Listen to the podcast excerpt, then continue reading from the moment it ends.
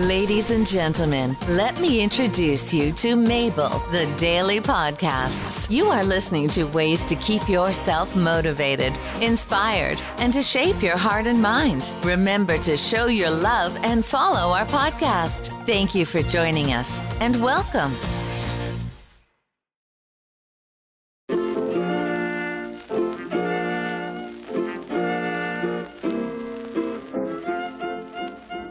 Hello, everyone. This is Mabel, your hostess, and I just saw this beautiful, beautiful movie on Netflix that is Tick Tick Boom. I finally decided to watch it, and oh my god, I was not disappointed. Mark Savage wrote in BBC.com that Lin Manuel Miranda on the dirty secret hidden in Tick Tick Boom is that he turned to some unlikely source material, an unfinished one man show by the late Jonathan Larson. The composer and lyricist of the groundbreaking 1990s musical Rent, Larson was a force of nature, tall, gangly, with a mess of black hair and ambition to burn. He wrote for eight hours almost every day, his friend Victoria Leacock once recalled. He wrote for eight hours almost every day, says his friend Victoria Leacock. He refused to write jingles for companies whose politics or ethics he didn't approve of, or to accept money for doing any sort of work for such companies. He chose instead to wait tables. When his moment finally arrived, it couldn't have been any bigger. Rent, billed as the rock opera of the 90s, won a Pulitzer Prize and the Tony Award for Best Musical but Larson never got to see it. He died of an aortic aneurysm on the morning of the show's off Broadway preview in January 1996, aged just 35.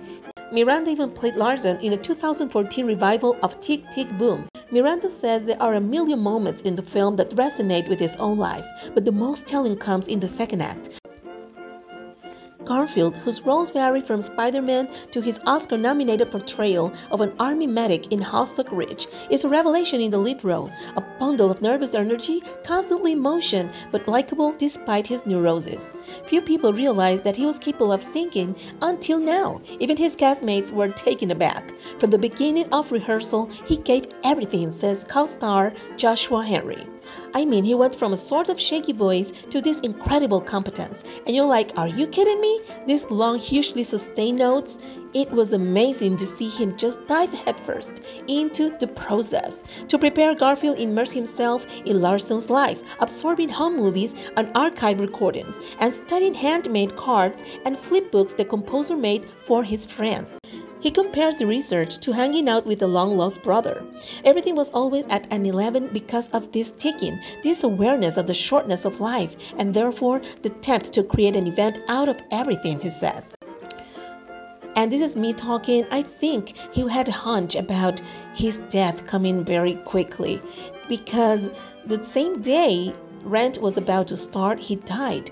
And uh, it's like he had this feeling that he had to do something before that happened, like a legacy. So that hunch, I think, was something special for him, like an opportunity to do what he wanted to do so badly. And I keep reading.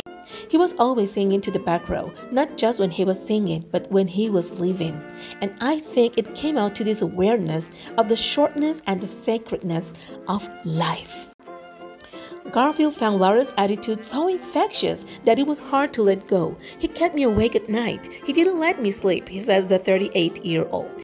After we finished principal photography, I remember going back to Los Angeles and thinking, Oh, good, I get to relax again. But Jonathan was still with me.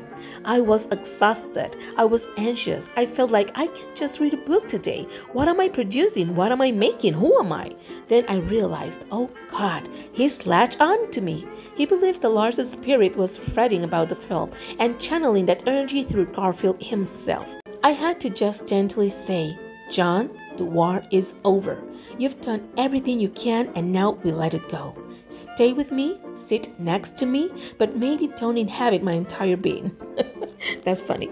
In the end, Larson didn't need to worry. Tick Tick Boom has been rapturously received by critics, with Garfield receiving early Oscar buzz for his performance. He embodies this role from the tips of his toes to the top of his curly mop of hair.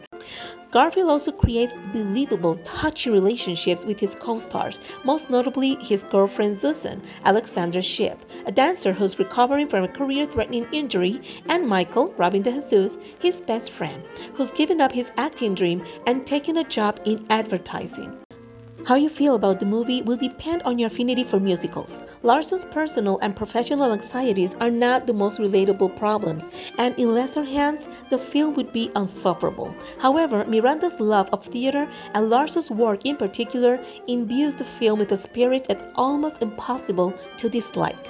The oppression that his characters experience comes from life and the systems that control our lives. His themes are about being present and choosing love. It's almost easy to think it's corny, but when you commit to Jonathan's work, it's so beautifully human and connected. Congratulations, Netflix, for this great production, and I hope you like it too. Take your chance and watch Tick Tick Boom. I don't think you're going to be disappointed. Thank you for listening, and until next time.